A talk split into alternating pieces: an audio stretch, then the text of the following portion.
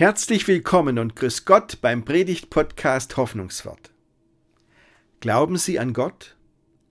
Manche sagen auf diese Frage ja, andere sagen nein und wieder andere sagen weiß nicht. Der Apostel Paulus ist in Athen auch mal mit Leuten zusammengekommen, die sagten weiß nicht.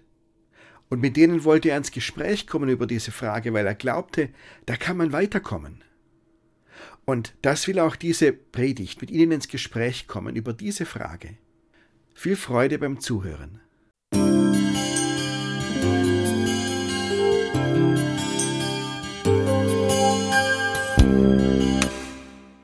Liebe Gemeinde, wenn es eine Meinungsumfrage gibt, dann gibt es meistens drei Möglichkeiten zu antworten. Man kann ankreuzen entweder Ja oder Nein oder weiß nicht. So ist es meistens. Stellen Sie sich nur mal die Frage vor, glauben Sie an Gott? Ja? Nein? Weiß nicht? Was wäre Ihre Antwort? Die Leute, die Nein sagen, da sagt man, das sind die Atheisten. Also Menschen, die sagen, ich glaube nicht an Gott. Und die Menschen, die Ja sagen auf diese Frage, das sind die gläubigen Menschen und das, also welcher Religion auch immer dann. Und dann gibt es die Leute, die sagen, weiß nicht. Da gibt es ein Fremdwort dafür, die nennt man Agnostiker. Das heißt, Leute, die sagen, ich kann nichts sagen über Gott. Also die, die, das sind nicht unbedingt Atheisten. Ja, die sagen nicht, es gibt keinen Gott, sondern die sagen, vielleicht gibt es einen, vielleicht gibt es keinen, ich weiß es nicht. Ich kann nichts drüber sagen. Und mir Schwabe sagt, nichts Gnaus weiß man nicht. Ich kann nichts über Gott sagen. Oder auch grundsätzlicher, manche sagen auch, das geht gar nicht, dass Menschen irgendwas über Gott sagen. Ich habe da zum Beispiel eine, ähm, einen, äh, was gelesen von einem Kulturmanager in Stuttgart, der hat Folgendes gesagt, als er gefragt wurde, was er denn glaubt. Da hat er gesagt, ich glaube an die Existenz eines singulären, gestaltenden Prinzips in der Welt, die wir erleben. Also er sagt nicht Gott, er sagt, ein irgendwie gestaltendes Prinzip ist, gibt es schon. Und dann sagt er, es erscheint mir dabei folgerichtig, dass sich dieses Prinzip nicht zu erkennen gibt. Es verlöre sofort an Wirkmächtigkeit. Also das ist ein Mensch, der sagt, ich habe keine Ahnung, ob es Gott gibt oder nicht. Irgendein Prinzip wird es geben, aber genaueres weiß ich nicht. Und eigentlich will dieses Prinzip auch gar nicht genauer erkennbar sein. Agnostiker das sind die Leute, die sagen bei, der, bei dieser Umfrage, weiß nicht. Wenn Sie mal überlegen, wie viel gibt es in Deutschland von welcher Gruppe? Was schätzen Sie Atheisten in Deutschland? Jetzt bin ich mal gespannt. 2 Prozent, 5 Prozent, 10 Prozent, ja, 10 sagen manche. Also es gibt da so eine Untersuchung. Ähm, wissen Sie, das kommt ganz drauf an, wie man die Frage stellt. Aber so die meisten Untersuchungen sagen so etwa ein Viertel. Ein Viertel der Deutschen sagen, ich glaube nicht an Gott und nicht an eine spirituelle Macht oder sowas. Also so etwa ein Viertel. Das heißt, drei Viertel in Deutschland sagen was anderes. Die sagen entweder, ja, ich glaube an Gott, oder die sagen, weiß nicht. Und die Weiß nicht Gruppe, das ist in etwa so die Hälfte derer, die äh, von, diesen, von diesen drei Viertel. Aber also ein starkes Drittel in Deutschland. Gar nicht so klein diese Gruppe. In allen drei Gruppen gibt es Menschen, die sagen, da rede ich gern mit dir drüber, auch wenn du anderer Meinung bist. Und es gibt in allen drei Gruppen Menschen, die sagen, ja, ich habe meine Meinung gebildet, aber das ist für mich eigentlich kein großes Thema. Da rede ich nicht mit anderen drüber. Ich gehöre jetzt zu denen, die sich gerne austauschen über diese Frage. Glaubst du an Gott? Ich glaube, dass das fruchtbar sein kann, wenn man darüber spricht und wenn man da miteinander nach einem Weg sucht zur Verständigung. Ich weiß schon, dass viele Menschen auch in unserem Dorf diese Frage gar nicht mehr stellen. Finde ich auch sehr schade. Manchmal mag es auch daran liegen, dass sie nicht wissen, mit wem sie das diskutieren sollen, denn der Weg zum Pfarrer ist für viele Leute richtig weit. Ich wünsche mir, dass unsere Kirchengemeinde rüberbringt, mit uns könnt ihr darüber reden. Kommt doch, sprecht uns an. Ich weiß, das ist nicht das Ding von allen, das, das, das ist nicht für alle so der Weg, aber so, ich glaube, mehr als jetzt wir das machen, wäre es schon gut.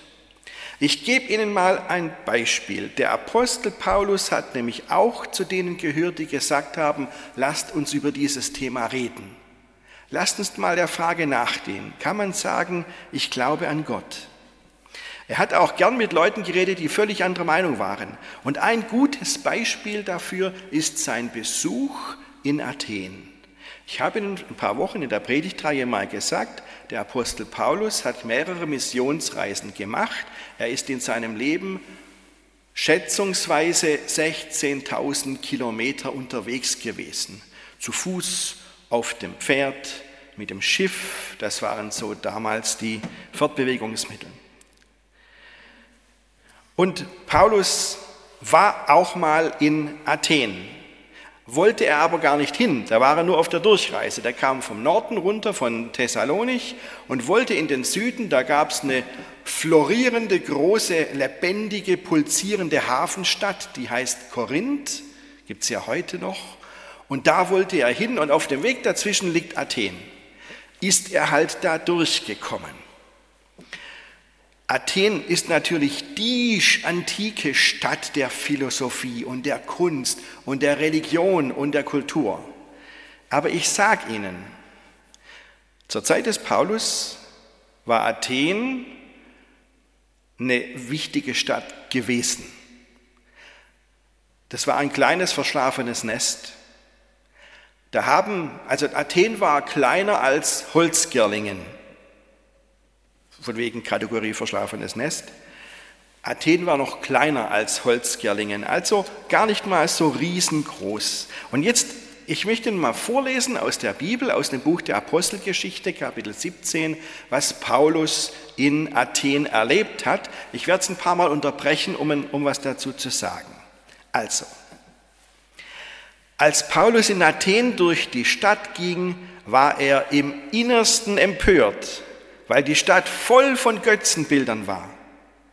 Er redete in der Synagoge zu den Juden und zu denen, die sich zur jüdischen Gemeinde hielten. Und er sprach jeden Tag mit den Leuten, die er auf dem Marktplatz antraf. Also, Paulus wollte wirklich ins Gespräch kommen mit den Leuten. Darunter waren auch Philosophen der epikureischen und stoischen Richtung, die mit ihm diskutierten. Einige von ihnen meinten, was will dieser Schwätzer eigentlich? Andere sagten, er scheint irgendwelche fremden Götter zu verkünden. Paulus hatte ihnen nämlich die gute Nachricht von Jesus und von der Auferstehung verkündet. Sie nahmen ihn mit sich zum Areopag. Areopag war jetzt nicht der Marktplatz in Athen, sondern ein ruhigerer Platz, wo sich so die Leute zur Diskussion trafen, aber zur ruhigen Diskussion. Also sie nahmen ihn mit sich zum Areopag und wollten Näheres erfahren. Uns interessiert deine Lehre, sagten sie. Manches klingt sehr fremdartig und wir würden gern genauer wissen, was es damit auf sich hat. So, und jetzt kommt in der Apostelgeschichte ein Satz, da können Sie statt Athen auch ruhig unseren Ortsnamen einfügen. Passt genauso.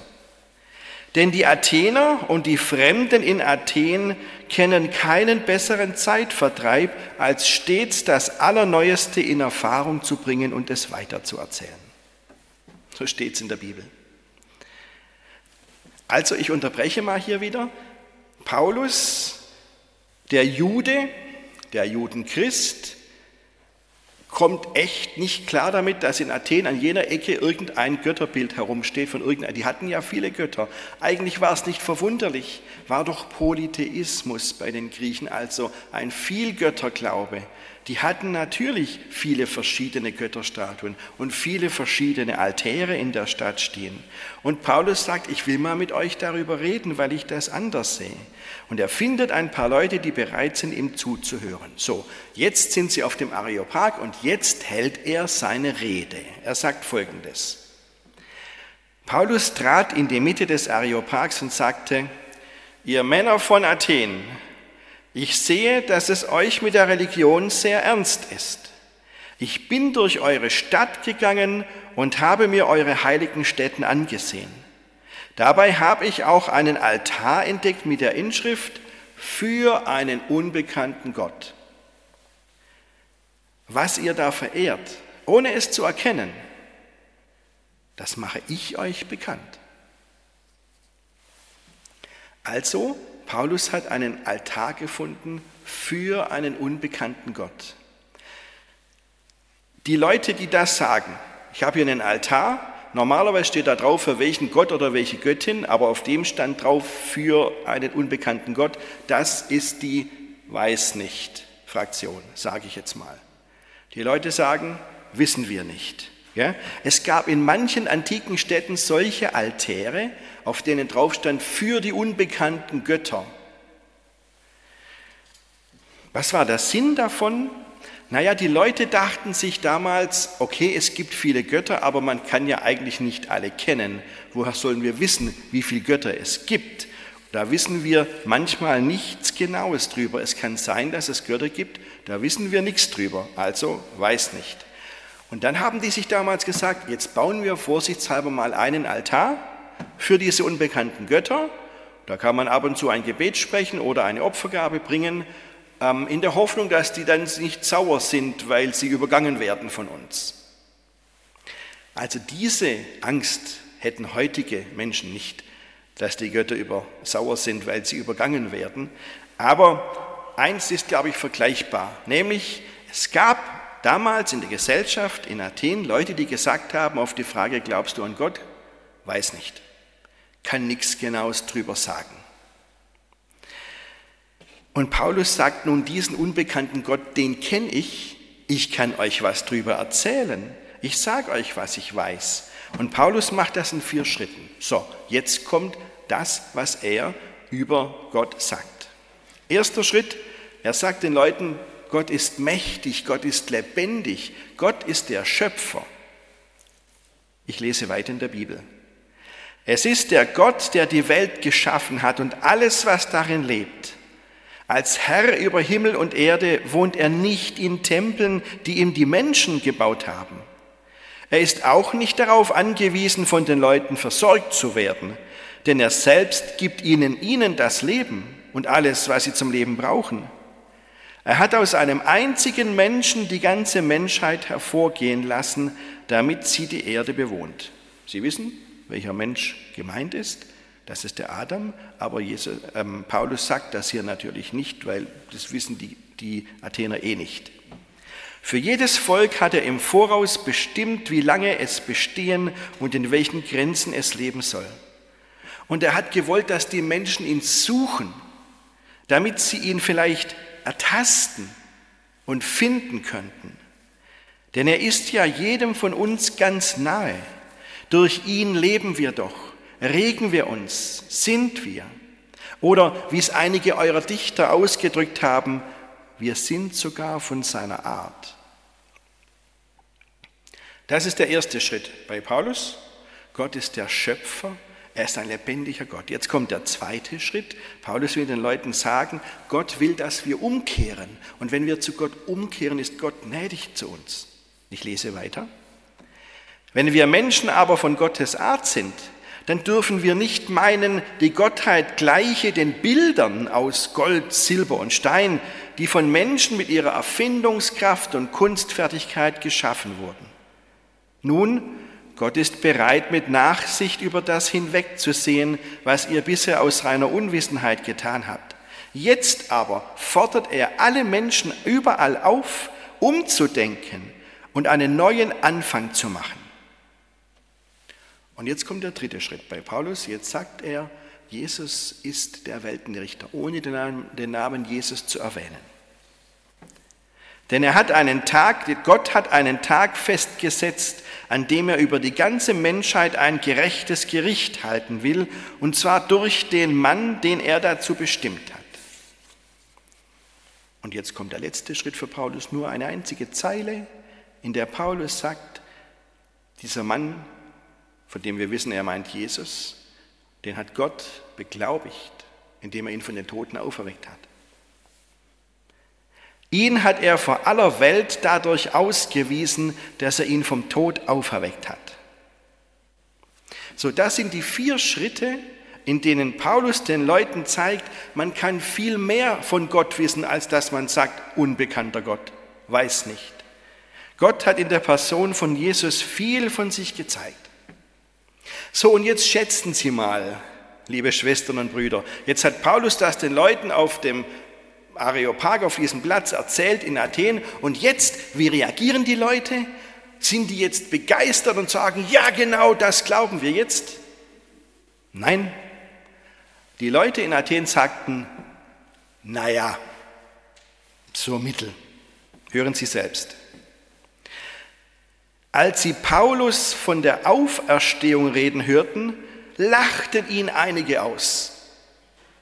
Andere sagten, Darüber musst du uns andermal mehr erzählen. Als Paulus darauf die Versammlung verließ, schlossen sich ihm ein paar Männer an und kamen zum Glauben, darunter Dionysios, der auf dem Areopag angehörte, außerdem eine Frau namens Damaris. Also viel hat Paulus in Athen nicht erreicht. Viel Gespräch gab es dann da nicht.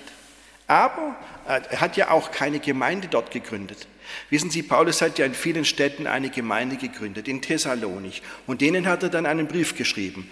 Erster Brief an die Thessalonicher, erster Brief an die Korinther. Aber es gibt keinen Brief von Paulus an die Athener, weil da hat ihm, da hat er nicht so viel erreicht, da haben ihm nur wenig geglaubt.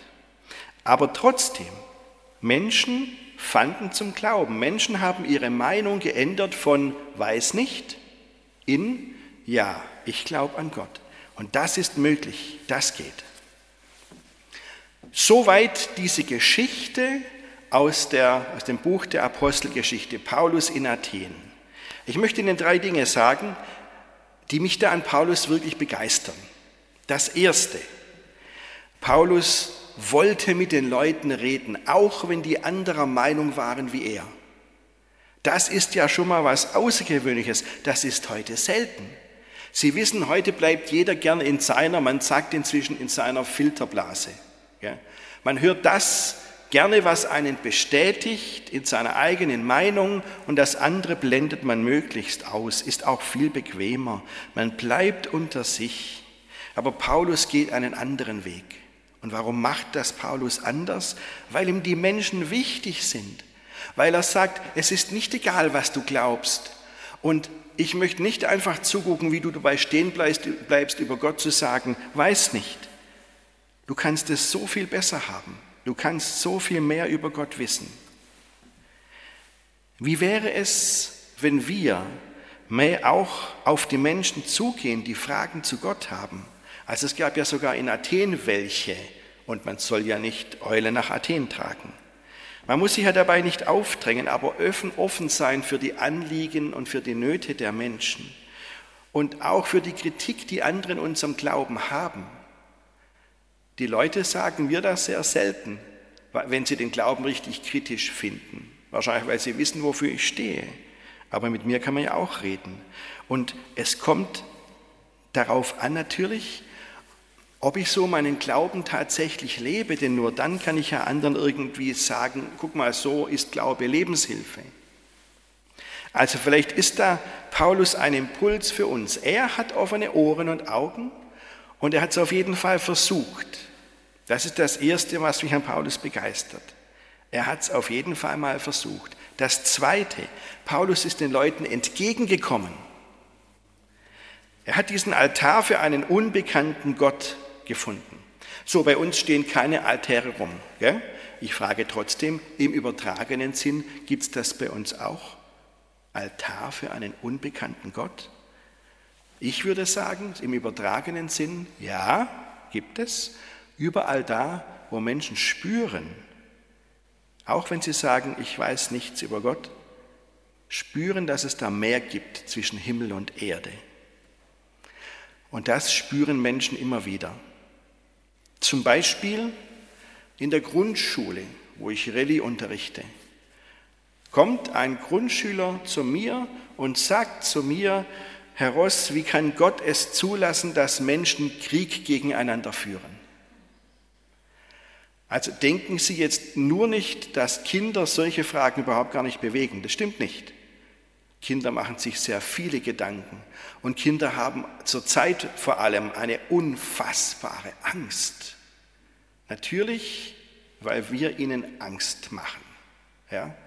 Und das ist für Kinder, wir machen mit dem, was mit den Schulen passiert, auf, zu, auf, zu, auf, links rum, zu, auf, rechts rum, dann wieder zu.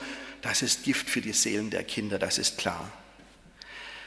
Und jetzt glauben Sie ebenfalls bitte nicht, dass es mir leicht fällt, einem Kind eine solche Frage zu beantworten. Wie kann Gott es zulassen, dass die Menschen Krieg gegeneinander führen? Aber wichtig ist doch, dass, dass wir die solche Fragen nicht abbügeln und sagen, ja, was die Eltern immer machen, da fragst du Pfarrer. Aber jetzt weiß ich ja selber.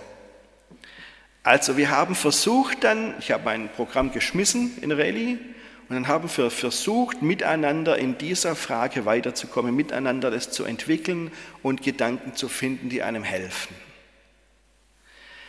Ich gehe jetzt nicht darauf ein, weil das ein anderes Thema ist. Aber ähm, ich will Ihnen mal ein Beispiel sagen, wie das in der Praxis ist. Also der Kulturmanager, von dem ich Ihnen vorher mal was vorgelesen habe, was der über was, was der glaubt. Der sagt ja, ich glaube an die Existenz eines singulären gestaltenden Prinzips in der Welt, die wir erleben. Es erscheint mir dabei folgerichtig, dass sich dieses Prinzip nicht zu erkennen gibt. Es verlöre sofort an Wirkmächtigkeit. So, und jetzt kommt der nächste Satz. Die Aufforderung, du sollst dir kein Bildnis von mir machen, leuchtet mir unmittelbar ein. Hm.